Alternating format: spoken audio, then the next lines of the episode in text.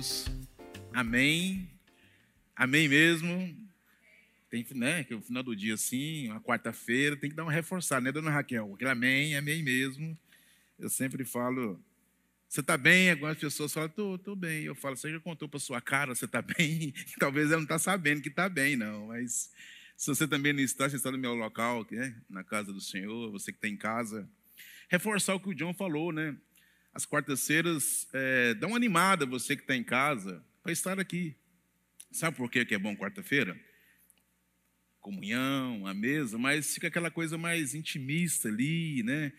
a gente quer começar a, a, orar mais uns pelos outros no final da reunião, ouvir com mais atenção um objeto, um objeto de intercessão, de oração. Então, vamos transformar esse, esse culto em uma coisa mais, mais próxima, né? Sem aquela correria de, de domingo chegar e sair rápido para o almoço, depois o culto das cinco e à noite já está tarde. Na quarta-feira seja um local de nós estarmos no aprisco do Senhor e uns aos outros sermos abençoados pelo dom que o Espírito dá a cada um, em nome de Jesus. Amém? Só fazendo aqui um, um comercialzinho para nós, em nome de Jesus, né, para a reunião de quarto. Abra sua Bíblia, queridos, em Hebreus 5. Um dos versículos mais emblemáticos para mim. Estou aqui perante a dona Raquel também, que deve ter lido e achado muito interessante. E conhecedora profunda que eu respeito da Bíblia. Hebreus 5, 7, por favor, quem puder projetar. Essa palavra, ela foi ela foi assim muito provocadora. Sexta-feira retrasada, inclusive numa, numa santa ceia, o pastor Paulo Júnior estava comemorando 50 anos de conversão. E ele foi ministrar a Santa Ceia lá no Retiro dos Pastores. Inclusive, eu trouxe aqui o pão e o vinho aqui. Pra... E ele soltou um insight coisa de Paulo Júnior, né? Solta uma palavra, uma situação que você fica sem dormir quase três dias. E aquilo começou a arder no meu coração. E quando o Leozinho perguntou se tinha alguma coisa no nosso coração para compartilhar, na hora Deus falou assim: trabalha nessa, nisso que Deus está aquecendo, aquilo que o Espírito está aquecendo na sua vida. O pregador, irmão, ele tem um privilégio e uma responsabilidade. Primeira responsabilidade é que quando ele vai pregar, primeiro ele é pregado. Segundo, o lado bom da coisa ruim ser pregado é quando você ouve uma pregação, você está sendo pregado e ao mesmo tempo você está sendo inspirado. Então, quando você ouve alguns homens de Deus, algumas palavras que marcam, tem uma que está no meu coração que o John pregou no primeiro domingo, há dois anos atrás, sobre a soberania de Deus, está lá até hoje, ali falando para mim, tranquiliza, você não sabe o que vai ser o ano que vem, mas Deus já está lá e Ele é soberano sobre esse ano. Não esqueça disso. Então eu fui pregado e fui inspirado por isso e estou com essa palavra ainda ardendo. Eu quero ler algo interessante. Hebreus 5, 7, 9. Ele, Jesus, nos dias da sua carne, tendo oferecido com forte clamor e lágrimas, orações e súplicas a quem o podia livrar da morte, e tendo sido ouvido, por causa da sua oração, eu queria que você repetisse comigo. Embora sendo filho, aprendeu a obediência pelas coisas que sofreu. Vou repetir. O Filho de Deus, encarnado, Deus aprendeu a obediência pelas coisas que ele sofreu. Ah, eu queria compartilhar algo de trazer esperança ao seu meu coração. Quando em nossas vidas a gente é cercada pelaquela suspeição de que sofremos sem motivos. Aquela falta de entendimento por que estou passando dificuldades e somos impactados pela pergunta: por que isso está acontecendo comigo? Ou de novo? Ou por que isso não está alinhado? Por que isso ainda não está resolvido? E aqui eu queria te falar, agora o próximo versículo. e tendo sido aperfeiçoado, tornou-se o autor da salvação eterna para todos os que lhe obedecem. Então, o Filho de Deus, pelo sofrimento, aprendeu e aperfeiçoou não só a obediência, mas ele foi aperfeiçoado pelas coisas que sofreu. Isso, dona Raquel, sempre me, me, me, me, me impactou. O Filho de Deus, encarnado, ele também teve no sofrimento um aperfeiçoamento para obediência e para entendimento do que é Deus em nossas vidas e por que temos passado e para que que Deus nos permite passar pelas coisas que nós não entendemos. Por que, que às vezes nós estamos sofrendo ou passando uma dificuldade, aquilo não entra no nosso espírito, e aquilo, em vez de nós levarmos a obediência, o sofrimento ou a dificuldade nos leva à dúvida, nos leva ao questionamento, nos leva àquela suspeição que talvez Deus se afastou de mim, ou estou em pecado, ou Deus está distante, e entra uma neura no nosso meio e nos afasta com a dúvida da fé e do entendimento que Deus está fazendo aquilo. Por que Deus está fazendo, sendo que Ele não poupou nem ao seu filho? E eu queria agora fechar com outra leitura, que está lá em Hebreus 11, até o verso 1 e 2 do capítulo 12. Vamos projetar aqui para ficar mais fácil para vocês, que a gente já lê totalmente juntos. Hebreus 12, 11, 32. 11, 32 até 12, 1, 2. Isso. Sobre a galeria dos heróis da fé. E que mais direi? Certamente me faltará o tempo necessário para referir o que há de a respeito de Gideão, de Baraque, de Sansão, de Jefté, de Davi, de Samuel e dos profetas os quais, por meio da fé, subjugaram reinos, praticaram a justiça, obtiveram promessas, fecharam a boca de leões, extinguiram a violência do fogo, escaparam ao fio da espada, da fraqueza, tiraram força. Repitam comigo: da fraqueza, tiraram força. Obrigado. Fizeram-se poderosos em guerra, puseram em fuga exércitos de estrangeiros. Mulheres receberam pela ressurreição os seus mortos, alguns foram torturados, não aceitando o seu resgate para obterem superior ressurreição. Outros, por sua vez, passaram pela prova de escárnios e açoites, sim, até de algemas e prisões. Foram apedrejados, provados, cerrados pelo meio, mortos a fio de espada, andaram peregrinos, vestidos de peles de ovelhas, de cabras, necessitados, afligidos, maltratados. Homens dos quais o mundo não era digno, eu amo essa frase. Errantes pelos desertos, pelos montes, pelas covas, pelos antros da terra. Ora, Todos estes que obtiveram bom testemunho por sua fé não obtiveram, contudo, a concretização da promessa. Por haver Deus provido coisa superior a nosso respeito, para que eles, sem nós, não fossem aperfeiçoados. 12 de 1 a 2 agora, por favor, só para a gente encerrar. Portanto, também nós, visto que temos a rodear tão grande nuvem de testemunhas, desembaraçando-nos de todo o peso e do pecado que tenazmente nos assedia, corramos com perseverança a carreira que nos está proposta olhando firmemente para o autor e consumador, diga assim: autor e consumador da fé. Amém. Jesus, o qual, em troca da alegria que ele estava proposta, suportou a cruz, não fazendo caso da ignomínia, e está assentado à destra do trono de Deus. Por essa passagem, não é nem um pouco inspirador, porque não é o testemunho que nos apresenta que esse mundo teria como um testemunho de sucesso. Porque o testemunho que diz aqui o autor de Hebreus é para nós observar a testemunha, não de homens que alcançaram sucesso, poderosos, homens de, de êxito, homens que fizeram feitos maravilhosos, homens pujantes, belos, bonitos, de bom berço, homens de sucesso, homens de uma carreira. Não! O autor diz: há uma nuvem de testemunha de homens que a diferença deles é que eles suportaram e passaram por dificuldade, crendo num propósito de um Deus que é soberano e sabe o que está fazendo na vida daqueles a qual Ele ama. Eu queria te falar sobre uma coisa simples que o Júnior colocou a, a segunda sexta e que Deus tem trabalhado muito ao meu coração, tem a ver com Santa Ceia e talvez tenha a ver com o que eu estou passando e você está passando. Que, primeiramente, o Filho de Deus sofreu para aprender a obediência o Filho de Deus foi aperfeiçoado pelo sofrimento. Estes homens da galeria da fé, eles passaram por situações, irmãos, de apedrejamento, humilhação, perda, dano, açoites, humilhação e vergonha. E tem aqui, dona Raquel, um dos versículos mais lindos: homens dos quais o mundo não era digno.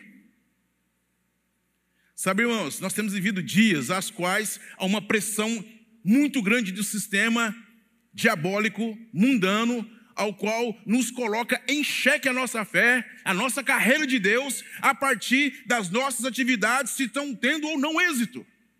Ao passo que Deus não nos chamou para ter uma atividade de sucesso, nos chamou para o movimento de uma caminhada de fé para completar uma carreira em nome de Jesus. Eu quero te refrescar nessa noite sobre isso. Há um processo que Deus quer nos levar ao entendimento do propósito dele, não do propósito no homem. Esse ano eu tenho compartilhado com a minha esposa, eu tenho sido esmagado por uma palavra, que é a oração que eu demorei 55 anos para fazê-la. Confesso meu testemunho, mas antes tarde do que nunca, ou como um francês radicado no Nordeste, antes tarde do que nunca. É, um, é, uma, é porque o francês está muito ano, então ele faz o antes tarde do que nunca.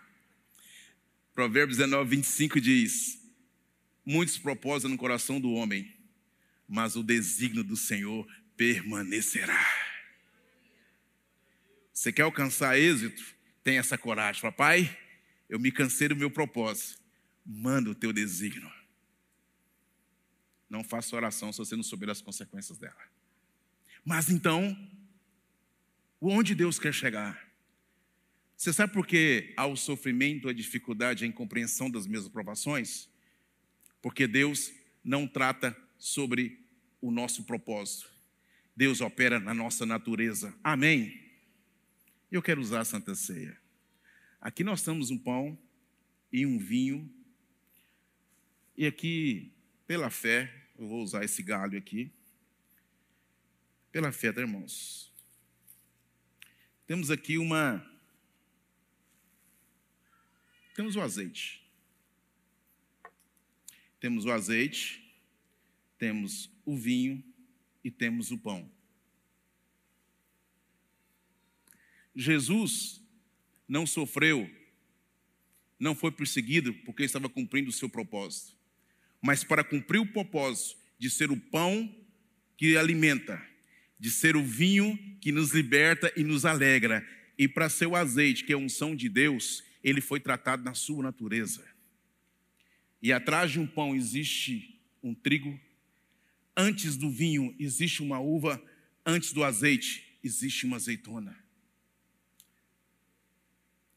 Então, quando Deus quer trabalhar para que nós possamos alcançar o propósito, Ele vai trabalhar na nossa natureza. Ele vai primeiro trabalhar naquilo que temos sido, naquilo que somos, para que no processo nós alcancemos o propósito daquilo que Ele quer que nós vivamos nele. E como que é feito o processo do trigo? Ele é chuchuzinho, ele é feito assim de uma forma com ventinho suave, ou o trigo é esmagado. A uva, ela sai e já vira vinho, ou ela é pisoteada num lagar.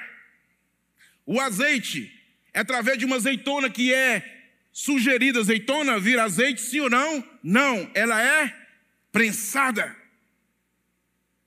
Então, queridos, o que nós temos entendido muito mal, que essa geração de hoje imagina que os processos acontecem de forma rápida, fácil e barata. Estamos ainda vivendo os dias de um evangelho ao qual as pessoas querem de Deus uma direção, mas não lê a palavra. Eles querem poder de uma unção, mas não têm santidade. Eles querem comunhão sem oração. Eles querem estar cheio de uma comunidade sem viver em comunhão com os irmãos. Porque é uma geração que tudo é rápido, fácil, barato e é tudo instantâneo, é tudo delivery. Irmãos, igreja, acordem, acordemos nós todos o projeto de Deus para que o propósito seja estabelecido, existe um processo, e nesse processo ele vai trabalhar na minha e na sua natureza, esmagando, pisoteando e sendo, é, em muitos aspectos, prensado, mas para que geremos vinho, pão e azeite em nome de Jesus. Não existe um atalho. Não existe um atalho. Não existe uma situação muito cômoda. Porque quando a gente não tem esse entendimento, nós estamos vendo crentes, ou pessoas que creem, ou cristãos, rebelando-se, voltando a costa para o Evangelho, culpando uma série de situações, achando dificuldade, contando historinhas, porque Deus quer tratar na sua natureza. Ele quer tratar na nossa natureza. Ele quer tratar naquilo que nós somos como essência, onde ele trata. O Filho de Deus foi tratado. Todos esses homens de Hebreus 11 foram tratados. Não se acovardaram, não negaram, mas porque fizeram parte do processo de passar por aquilo que Deus demandava, todos hoje estão em, galeria de 11 como homens as quais o mundo não era digno. Sabe como que as famílias serão mudadas com pai transformados? Quando o pai de família, o esposo, deixar-se ser tratado por Deus para trabalhar no seu orgulho, na sua postura e ser obediente à palavra e àquilo que Deus tem. Sabe como que os filhos haverão de ser filhos, os corações se converterão aos pais, os pais aos filhos, quando nós deixarmos que Deus trate e nós, pais, sejamos efetivamente corajosos para tratá-los da natureza. Deus trata na natureza dos elementos e não com eles acabado no propósito final. Antes de virar pão, há um trigo. Antes de virar um vinho, há uma uva. E antes de virar um azeite, há uma azeitona. Deus trata na natureza nossa, para que através da dificuldade e da provação, nós não estejamos abandonados, mas vamos ser aperfeiçoados pela Sua palavra, pela ação do Espírito Santo, pela vida de um dos outros como irmãos em comunhão, para crescermos e termos consciência que isso é um processo mas no fim entenderemos o propósito. Nessa noite eu estou aqui para trazer uma palavra de consolo e paz para mim e para você. De que se eu e você estamos passando por indagações, por situações de esmagamento, de prensa, de pressão e de falta de discernimento do que está acontecendo, eu quero te falar uma palavra meio antagônica. Você está no lugar certo, você está no processo que Deus vai levar ao propósito dele. Porque é isso que está na palavra. E sabe o que acontece conforme vocês repetiram? A Bíblia diz que esses homens, em meio dos processos da fraqueza, tiraram forças. Da fraqueza, Deus vai abundar sobre nós a força que vem dele. Não é que eles eram fortes o suficientes, porque Deus não coloca nada sobre a qual nós viemos a passar que Ele não nos deu condições de suportar. E quando nós estivermos no limiar de nossas forças, Ele vai virar para nós e vai te falar: A minha graça te basta, porque o meu poder se aperfeiçoa na sua fraqueza, em nome de Jesus. É o que está escrito na palavra. É onde Deus nos chama a ser uma profissão de fé. E a fé é feita em Cristo para isso, para alcançarmos o momento de ter o entendimento que o Senhor age nos processos. Não fuja da sua natureza, porque a tendência nossa é fugir. A tendência nossa é falar, mas Senhor, não pode nem mais brincar contigo, Pai. E tem muita gente fugindo do trato da natureza e por isso os propósitos estão tão distantes. E tem muitas pessoas sujeitando pela fé sabendo que no processo de Deus, apesar do esmagamento, apesar da prensa, apesar da pressão, ele sabe que o Senhor Deus está sendo soberano na sua caminhada. Creia somente, essa é a palavra que eu quero te falar nessa noite. E para encerrar, perseverança na carreira que nos está proposta. E o último versículo que eu vou ler aqui. Portanto, também nós que temos a rodear tão grande nuvem de testemunhas, eu sei de cor porque eu amo esse versículo. Corramos a carreira que nos está proposta. Livrando-nos do embaraço e do pecado. Eu gosto muito disso aqui para te falar uma coisa. Às vezes imaginamos que tudo acontece ruim conosco, como imaginamos amigos de Jó, é por causa do pecado. Não, não. O pecado, quem está em Cristo, é resolvido pelo sangue do Senhor, pelo arrependimento. Mas aqui o autor fala uma coisa antes do pecado: em embaraços. Diga comigo assim: embaraços. O embaraço te leva à queda, mas talvez não te leve à queda, mas te impede de correr. E quais são os embaraços que está acontecendo na sua natureza que tem levado você a não correr a proposta para chegar no encontro da vontade boa, perfeita e agradável de Deus? Quais são os embaraços que nos impedem de sermos obedientes Quais são os embaraços que têm nos impedido de alcançar aquilo que é de Deus para nós? Qual é o embaraço, irmão? É o embaraço da preguiça de ler a palavra? É o embaraço da falta de tempo para orar e muito é tempo para rede social. Nada contra a rede social. Nada contra você ter um momento de lazer, mas até que ponto os embaraços da sua vida não têm te levado a ficar preso nas coisas que te afastam e não das que te aproximam de Deus, e por isso Deus, ao tratar com você, quem sabe como eu estou sendo usado hoje para tratar você em casa e aqui, e colocar o dedo ferido da natureza, da preguiça, do desânimo, da falta de prioridade, da falta de foco, daquilo que é importante que está na palavra, talvez isso é a coisa que leva muitas pessoas a fugirem do trato de Deus, porque vai na natureza, vai na ferida e vai na natureza, e a natureza quer falar: Isso não é de Deus. Mas eu vim cá para te falar uma coisa: cuidado com os embaraços. Não é o pecado, chama embaraço. E para encerrar, pela segunda vez, segundo o sindicato dos pastores, todos eles têm direito a falar sete, estou encerrando. eu estou no segundo.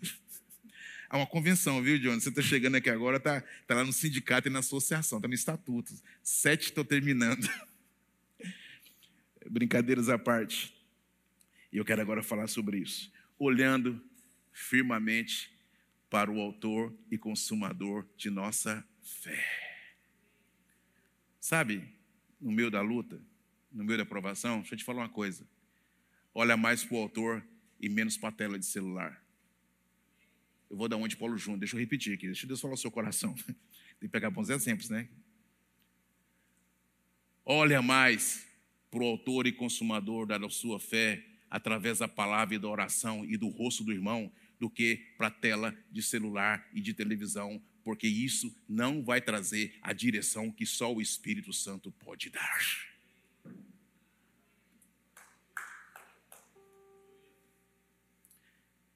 E o autor e consumador da fé. E, e é o terceiro finalizar. Eu fui buscar, que às vezes é palavra tão, tão parece que óbvia, mas né, eu fui olhar. Por que, que Jesus é o consumador da fé? Tem muita gente achando que Jesus é o mantenedor da fé. Sabe aquela coisa assim de que Jesus é a assistência técnica da nossa fé? Ah, eu estou desanimado, eu estou meio morocochô. Eu vou lá na ciência técnica. Jesus está aqui, né? A notinha está aqui, eu sou do Senhor. Eu vou levando Jesus, o técnico dos técnicos que vai manter minha fé. Pode parecer cômico, né? Mas é trágico. Tem gente que imagina que Jesus é aquele aperfeiçoador. Aquele que dá aquele, sabe aquele dia que você está com o sentidor estragado, não está sentindo mais de Deus, está tudo, você toma desanimar cedo, angustiar o engota, tristol na veia, que está bem para baixo, você dá vontade de chegar a Jesus, onde que é assistência técnica? Onde é o 0800 me levar a minha fé para Jesus, assim, dá uma, né, dá uma, né, sabe aquela coisa que todo mundo quer? Sabe aquela coisa dessa geração de hoje, que está sempre buscando uma palavra motivacional, um vídeo que empodera, aquela coisa, sabe aquele gás, quem já ouviu a expressão assim? Ah, eu estou precisando tanto de um gás hoje. Quem já ouviu isso? Tem gente que vem para a igreja acho que ele pensa que é botijão de gás. Eu vou lá hoje que eu louvor, tem que me dar um gás. A pregação hoje tem que ir, oh glória, né? Sapatinho de fogo. Não, isso é embaraço. Jesus não é o mantenedor. Jesus não é o suportador.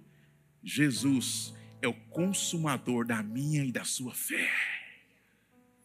Só que eu achei aleluia como você e falei, Jesus, o que é consumador, né? Assim, deixa eu dar uma revelação. A primeira é a revelação que eu não gosto de, dicionário. Consumador é aquele que consuma. Eu odeio esse negócio. Quando você vai para o dicionário, fulano, é, é, aquele que já vem com substantivo. Falei, mas estou sabendo que é. Deixa eu te dar uma revelação para você ficar tranquilo no seu coração. É tão profundo isso, que você ficasse de pé. Vem te orar olhando para o motor e consumador da nossa fé. Sabe o que é consumador? É tremendo isso. Consumador é aquele, olha só a profundidade, é aquele que termina, finaliza e conclui algo. Vou repetir. Jesus é aquele que é capaz de terminar e concluir tudo aquilo no processo que você está vivendo para te levar para o propósito dele. Você não está lidando com alguém que te deixa no meio do caminho. Feche seus olhos. Você não está lidando com alguém que esqueceu de você. Aleluia. Você não está ligando com alguém que não tem palavra.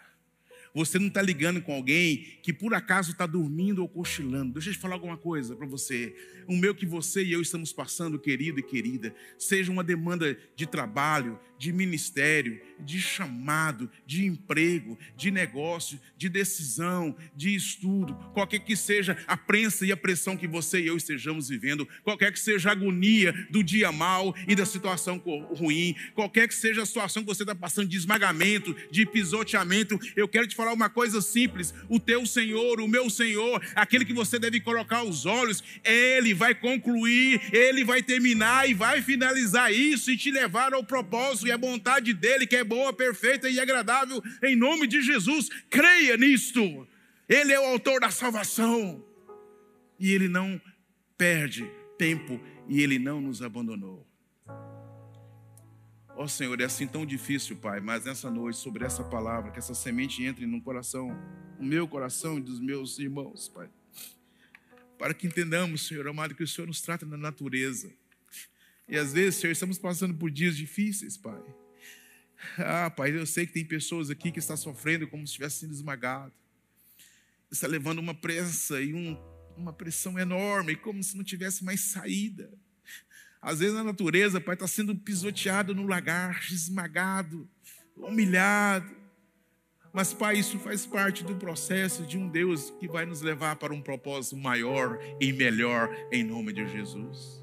E nessa caminhada, Pai, se nós continuarmos olhando para o Senhor, para o alto e o autor da fé, nós chegaremos naquele dia que o Senhor nos mostrará, Senhor amado, e concluirá tudo aquilo que temos passado, para virarmos então pão que alimenta, vinho que alegre nos liberta, e para sermos o azeite da unção do Senhor, que torna tudo, Senhor, palatável. Sob essa palavra, em nome de Jesus, Pai, nessa noite nos leve para casa no consolo da tua paz, da tua esperança, que o Senhor tem o controle dos processos que estamos sofrendo em nossa natureza, em nome de Jesus. Assim eu oro, e assim eu abençoo a cada casa, em nome de Jesus.